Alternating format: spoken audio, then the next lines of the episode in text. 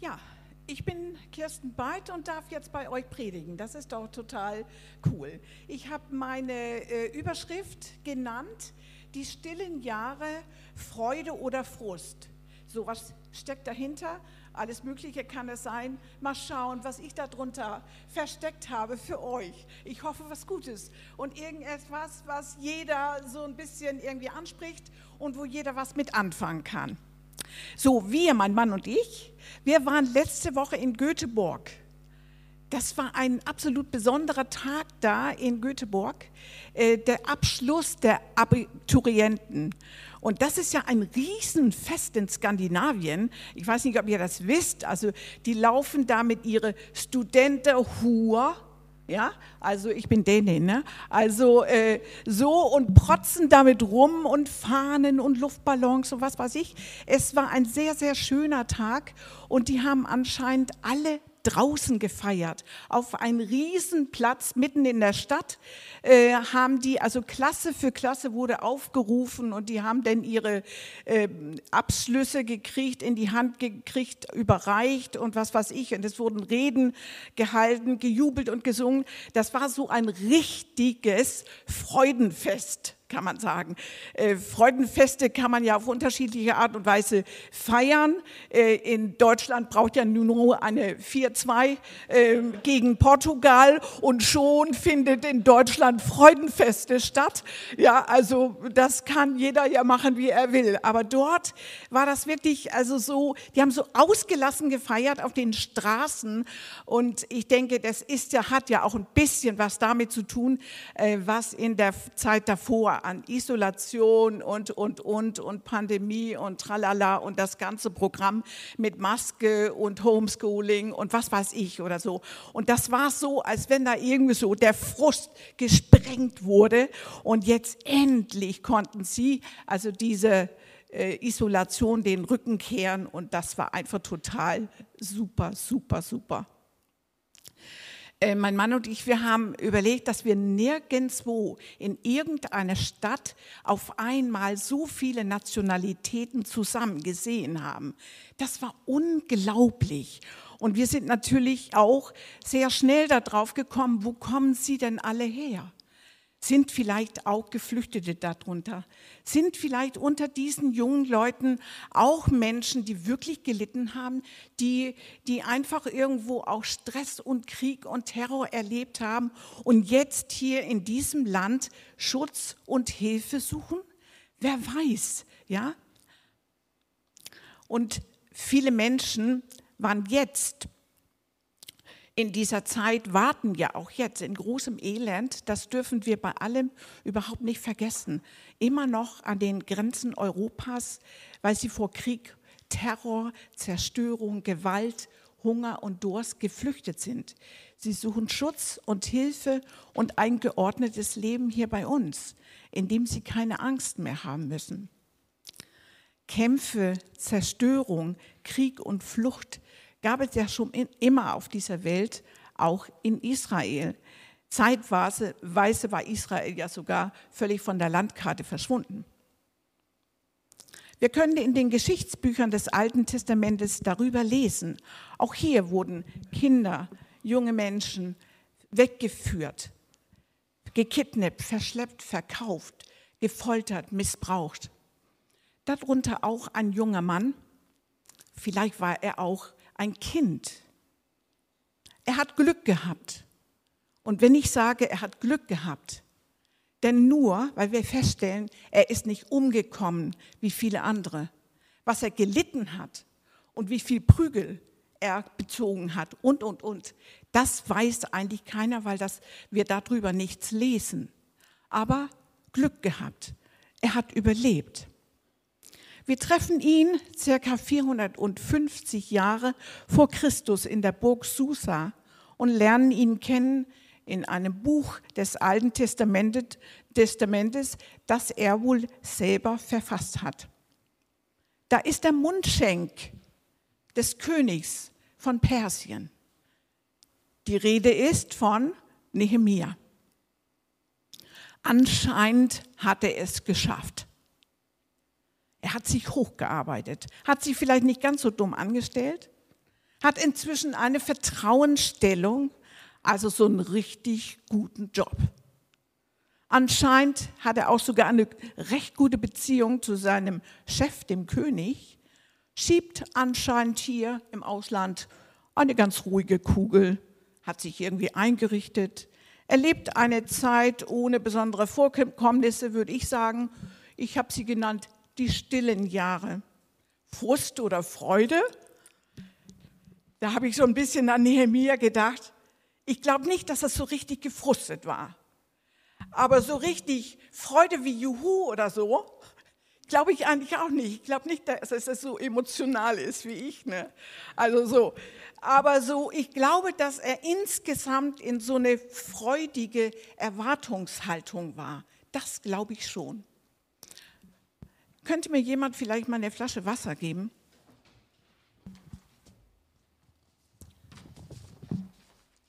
Und einfach davon hin. Dankeschön. Danke.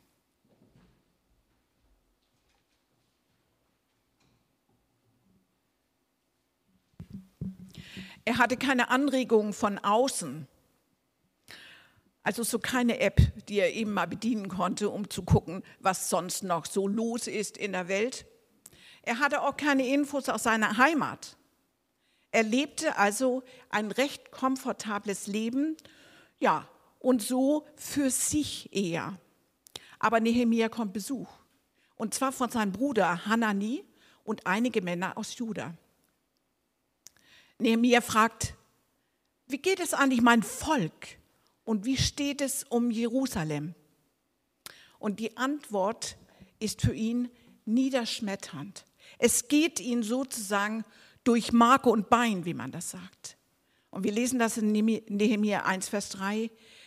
Die Zurückgekehrten, also die Menschen, die auch gekidnappt oder auf der Flucht war oder verschleppt waren und schon wieder zurück ist in ihre Heimat. Diese Zurückgekehrten leiden bittere Not. Man beschimpft sie und bedrängt sie. Von der Stadtmauer Jerusalems sind nur Trümmer übrig. Die Tore liegen in Schutt und Asche. Er fängt nicht an, über die verantwortlichen Politiker in Jerusalem zu schimpfen und zu überlegen, was da wohl alles schiefgegangen ist. Und es ist einiges schiefgegangen in der Vergangenheit. Es gab schon mehrere Versuche, die Mauern von Jerusalem aufzubauen und die Tore wieder in Ordnung zu machen. Aber die Leute haben sich immer wieder zerfetzt. Die haben sich nicht verstanden, die konnten sich nicht einigen. Nein, das macht Nehemiah nicht. Er diskutiert auch nicht mit seinen Freunden darüber, ob sie nicht eine Partei gründen und dann zurückgehen und irgendwo herausfinden, was wirklich passiert ist, um die Schuldigen mal endlich in, zur Rechenschaft zu ziehen. Auch das nicht. Es passiert was ganz anderes mit Nehemia. Es passiert was in seinem Inneren, was sein Leben von nun auf jetzt eine ganz neue Ausrichtung gibt. Es wird was Neues in seinem Inneren geweckt, was Gott schon hineingelegt hat in ihn. Er kannte die Bibelstelle nicht, Epheser 2, Vers 10. Nein, die kenne ich aber und könnte daraus irgendwo so ein Stück irgendwie beschreiben, was wohl in seinem Inneren passiert. Es trifft etwas, was in der Ewigkeit von Gott schon vorbereitet ist, trifft auf sein Herz. Wir lesen, wir sind Gottes Meisterwerk. Er hat uns geschaffen, damit wir das tun, was gut ist gute Werke, die er für uns bereitet hat, so dass wir sie umsetzen können. Das ist das, was er gespürt hat. Da ist etwas in sein Herz aufgeweckt worden, was wohl immer da war, aber was jetzt durch die Botschaft ne, von seinen Brüdern, von, von den jungen Menschen aus Jerusalem in sein Herz fällt. Und plötzlich steht etwas auf, etwas, also Himmel und Erde trifft aufeinander. Das, was Gott bereitet hat, weckt etwas in seinem Herzen auf. So ganz nebenbei gesagt, Gott hat auch für dich Werke bereitet. Die sind seine Pläne für dich. Die sind schon im Himmel bereitet. Ja, und er wartet darauf, dass du ein, einverstanden bist, dass dein Herz, dein Innerstes aufgeweckt wird und du sagst, okay, Gott, hier bin ich. Nehemia fastet und betet tagelang, nachdem er das gehört hat. Und er betet, Gott, lass dein Ohr aufmerksam und deine Augen offen sein, dass du auf, dein Gebet, auf das Gebet deines Knechtes hört. Also, dass du auf mein Gebet hörst. Und in den folgenden Versen lesen wir, wie er sich mit dem Ungehorsam seines Volkes identifiziert und Gott um Vergebung bittend, stellvertretend für sein Volk. Er betet, wir haben gesündigt, wir haben deine Gebote übertreten. Dabei war er gar nicht da. Er war ein Kind, als er weggezogen, als er weggeführt wurde aber er identifiziert sich mit dem Schuld seines Volkes. Du hast Moses schon Gebote gegeben und wir haben sie übertreten. Wir haben dich missachtet und haben fremde Götter gedient. Das alles er aus. Auch meine Väter, auch meine Familie haben deine Gebote ähm, übertreten. Und dann erinnert er sich, Gott hat aber auch Versprechen gegeben. Gott, du hast aber auch gesagt, wenn wir umkehren und unsere Schuld bekennen, dann wirst du uns vergeben. Und das gilt auch für dich und mich. Wenn wir spüren, dass wir etwas in unserem Leben haben, das Gott missfällt, dann haben wir auch dieses Angebot, dass wir umkehren können und dass wir unsere Schuld bekennen können. Und dann ist Gott treu und gerecht zu lesen, wir das in 1. Johannes 1, Vers 9, dass Gott uns vergibt und uns reinigt von jeder Ungerechtigkeit. Er spürt den Ruf Gottes in seinem Inneren und stimmt überein mit dem Auftrag. Er hat etwas empfangen von Gott und das spürt er. Er sucht nicht gleich Leute, die ihn verstehen und die ihn folgen, wie man das heute macht. Instagram, ein Blog schreiben und schon habe ich Follower, ja? Leute, die mit mir gehen. Nein, er bewegt diesen Auftrag, den er von Gott bekommen hat, mit Gott zusammen. Er redet mit Gott darüber. Er spricht mit Gott und ausschließlich mit Gott über seine Empfindungen, über das, was er empfangen hat. Und was mich erstaunt, weil ich habe nicht zum ersten Mal Nehemiah gelesen, aber jetzt ist mir erst aufgefallen, dass der erst ein halbes Jahr später die Gelegenheit bekommt, mal mit jemandem darüber zu sprechen. Ein halbes Jahr hat er das bewegt in seinem Inneren, ohne mit jemandem darüber zu sprechen.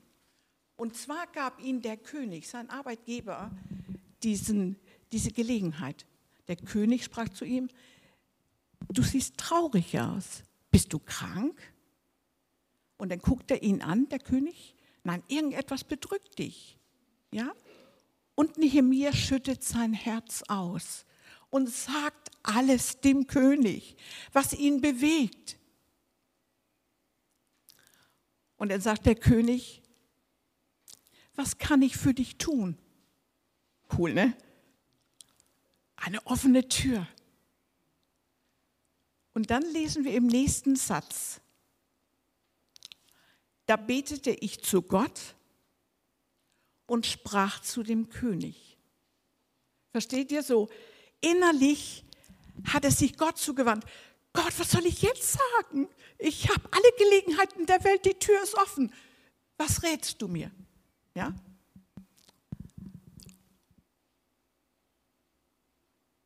Und dann sagt er, würdest du mich nach Jerusalem schicken, damit ich die Stadt aufbaue? Also volle Breitseite. erzählt er dem König das, was er wirklich auf dem Herzen hat. Das allererste Mal spricht er das aus, was Gott in sein Herz hineingelegt hat. So cool. Dann sagt der König, wie lange wirst du denn weg sein? Und er nennt eine Zeit. Also wir wissen das nicht, also so was abgemacht ist. Und dann sagt er übrigens, könntest du mir Briefe mitgeben, damit ich durchkomme bis Jerusalem? Und einen Brief für die Verwalter der Wälder, weil ich brauche noch Holz. Also er ist richtig mutig, weil er merkt, Gott ist mit mir. Hier ist eine offene Tür. Ja, und dann zieht er los, kommt in Jerusalem an und natürlich alle klatschen und freuen sich. Endlich kommt jemand, der die Verantwortung übernimmt und uns hier hilft. Nein, nein, ganz im Gegenteil. Ja, gar nicht.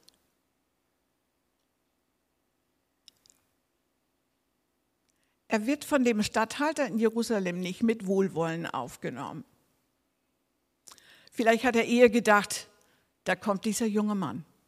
Jahrelang ist er weg im Ausland. Ja? Jetzt kommt er hier mit seinen fixen Ideen ja? und will uns sagen, hier, die wir jetzt hier in diesem Land leben und die, äh, äh, also einfach die Gebräuche hier kennen, jetzt kommt er und will uns erzählen, was wir zu tun haben. Äh, äh. Ja? So. Aber letztendlich ist Nehemiah so klug, dass er weitermacht. Er untersucht mit einigen wenigen Männern die Mauer, schaut sich die Tore an und immer wieder ist es mir aufgefallen, dass betont wird, wenn wir Nehemiah lesen, dass er nicht darüber mit allen geredet hat, dass er immer nur Teile seines Planes ähm, erzählt hat, immer nur in so kleine Bissen. Er hat niemals seine Pläne ausgebreitet und guck mal, was ich vorhabe, sondern ne, immer so in Teilobjekte und immer mal Leute ins Vertrauen ge genommen hat und nur so auf, äh, ausgesuchte Menschen so eingeweiht nach und nach. Er sprach mit Gott und Gott sprach mit ihm und gab ihm Anweisungen.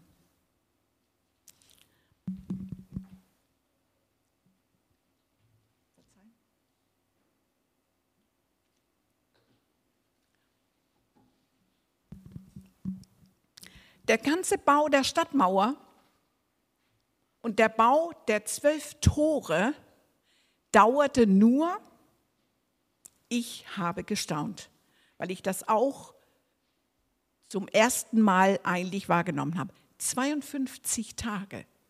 Nur 52 Tage. Das muss man sich mal vorstellen. Das ist eigentlich unvorstellbar. Erstaunlich. Jetzt verlassen wir die Geschichte und ich komme jetzt zu uns. Bist du in Kontakt mit Gott? Hast du diese Zwiespalt mit Gott schon mal so in dein Leben integriert? Hast du Gottes Stimme schon gehört? Hast du das Gefühl, dass du weißt, was Gott für dein Leben vorbereitet hat? Kennst du seinen Plan mit deinem Leben? Ähm, ich will mal von, das erste Mal, dass ich jetzt so von Gott gehört hatte, so, ja, ich war schon Christ und so, ne? Und irgendwie hatte ich auch schon ein paar Sachen verstanden, so, ähm, weil ich auch in einem Elternhaus äh, gelebt habe, wo es einfach so üblich war, über Gott zu reden oder zu beten und so.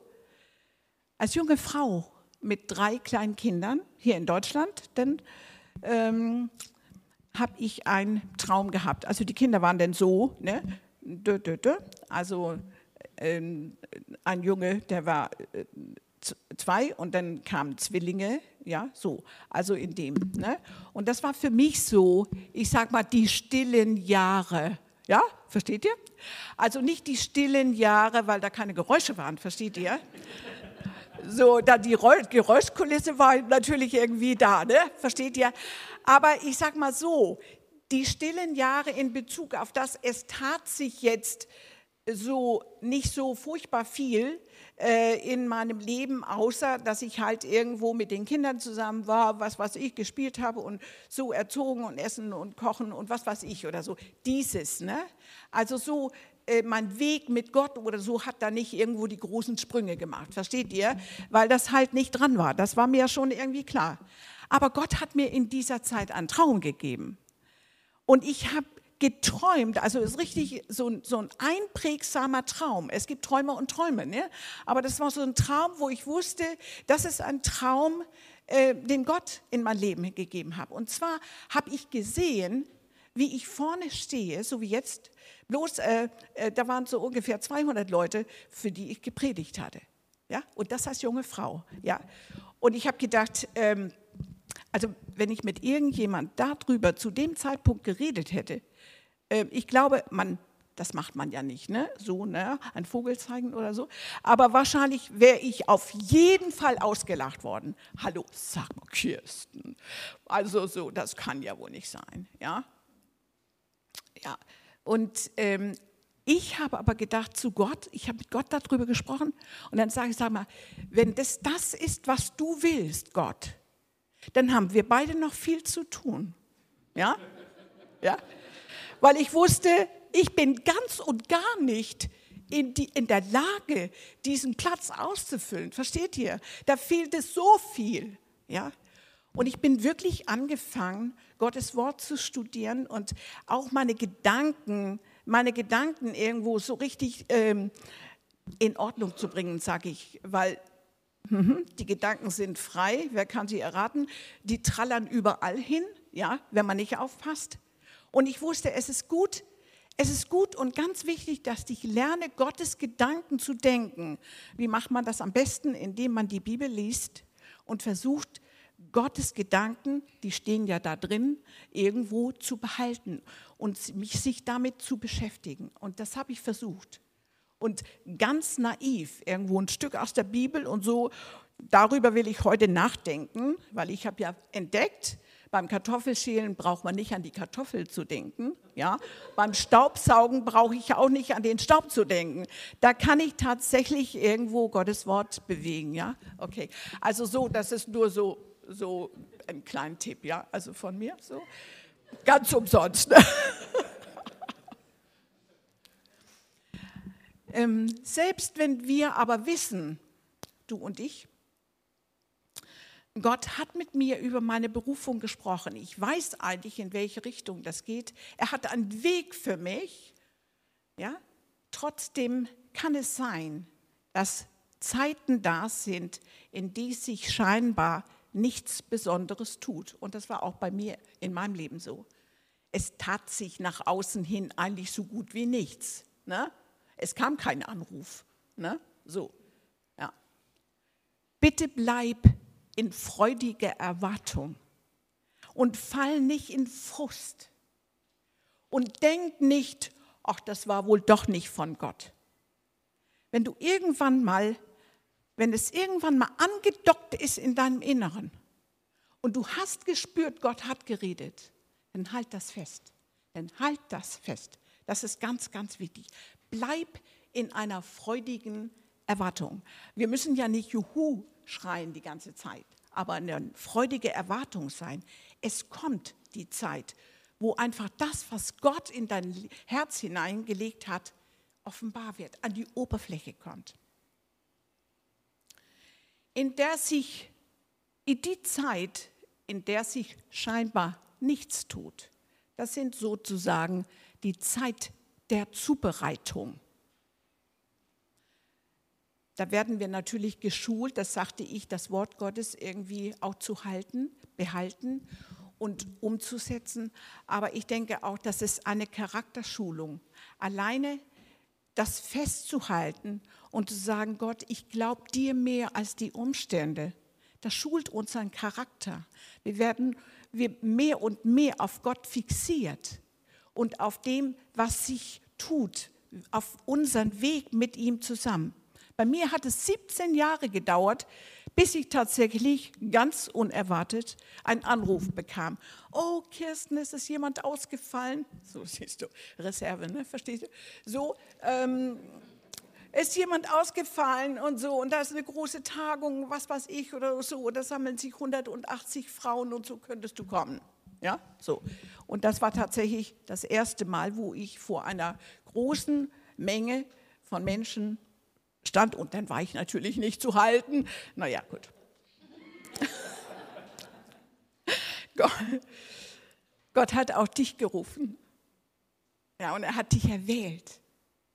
Werke zu tun, die er vorbereitet hat. Und selbst aber, wenn Gott ganz deutlich zu dir über deine Zukunft gesprochen hast und du innerlich total übereinstimmst, du kannst nicht immer erwarten, dass alle klatschen und Hurra schreien. Ja? Das kann sein und höchstwahrscheinlich wird es sein, dass auch Widerstände kommen. Aber Widerstände machen auch stark, weil Widerstände können uns nämlich nicht aufhalten. Versteht ihr? Weil wir nämlich mutig sind und wir gehen einfach weiter. Versteht ihr? Und halten das trotzdem fest, was Gott gesagt hat. Ich denke, es wäre immer gut, wenn jeder von uns irgendwo, das würde ich auch jetzt empfehlen, wenn jeder von uns irgendjemand hat, dem wir total vertrauen und mit dem man über diese nächsten Schritte in die Berufung hinein reden würdest. Ja? So einfach jemand, der an meine Seite geht und der versteht, wo ich stehe, der auch ermutigt und und und. Was zwei zusammen beten in meinem Namen, das will ich auch erhören. Also es ist auch gut, einen Freund zu haben. Es muss nicht sein, aber es ist vielleicht eine sehr, sehr große Hilfe. Ich habe noch einen Vers zum Schluss und der hat mir auch sehr geholfen, einfach festzuhalten an meine Berufung und an dem, was dann noch kam. Und zwar steht er in 2. Petrus 1, Vers 10. Also das würde ich einfach euch empfehlen, merkt euch den Vers. Setzt alles daran, eure Berufung festzumachen dann werdet ihr nicht ins Stolpern kommen, steht da. Also irgend, zu irgendeinem Zeitpunkt, wenn du verstehst, was hat Gott eigentlich in mein Herz hineingelegt, wie kann ich das konzentrieren, wie kann ich das irgendwo formulieren, so dass es für mich total klar ist, dass es nicht mehr diffus ist. Ja, Gott hat mir gesagt, ich soll zu Menschen gehen und ihnen das Evangelium sagen. Das ist ja auch ein Auftrag. Aber versteht ihr, es kann auch sein, dass man es ein bisschen konzentrieren kann, dass es ein bisschen deutlicher wird. Ja, versteht ihr? Und das denn eben im Himmel festzumachen. Gott, du hast gesagt, du rufst mich, um zu predigen. Gott, ich mache meine Berufung heute fest. Ja? Und das ist so, als wenn der Himmel und die Erde zusammenkommt und das irgendwo ein, ein, ein, ein Widerhall in deinem Herzen gibt und auch bei Gott. Ja? Er möchte, dass wir Ja sagen. Und das ist eine Art, Ja zu sagen, uns einverstanden zu erklären mit dem, was Gott, wozu Gott uns gerufen hat. Versteht ihr? Das ist so, als wenn ich, es reicht mir jemand die Hand und ich schlage ein. So wie man sagt, wenn man ein Geschäft gemacht hat oder so. Ne? Ja, ich gebe dir die Hand drauf, batsch, ne? Ja, und dann ist es, ist es gebongt. Und dieses, auf dieses, ja, das ist gebongt, da wartet Gott auch manchmal auf uns, ja, dass wir einschlagen und sagen, okay Gott, ich mache das. Also mach deine Berufung und deine fest, weil dann wirst du nicht so ins Straucheln kommen. Ja, okay, 1. Petrus, 2. Petrus 1, Vers 10. Gut, ich segne euch im Namen Jesu dazu, festzuhalten, was Gott euch heute in euer Herz hineingelegt hat und damit weiter zu handeln.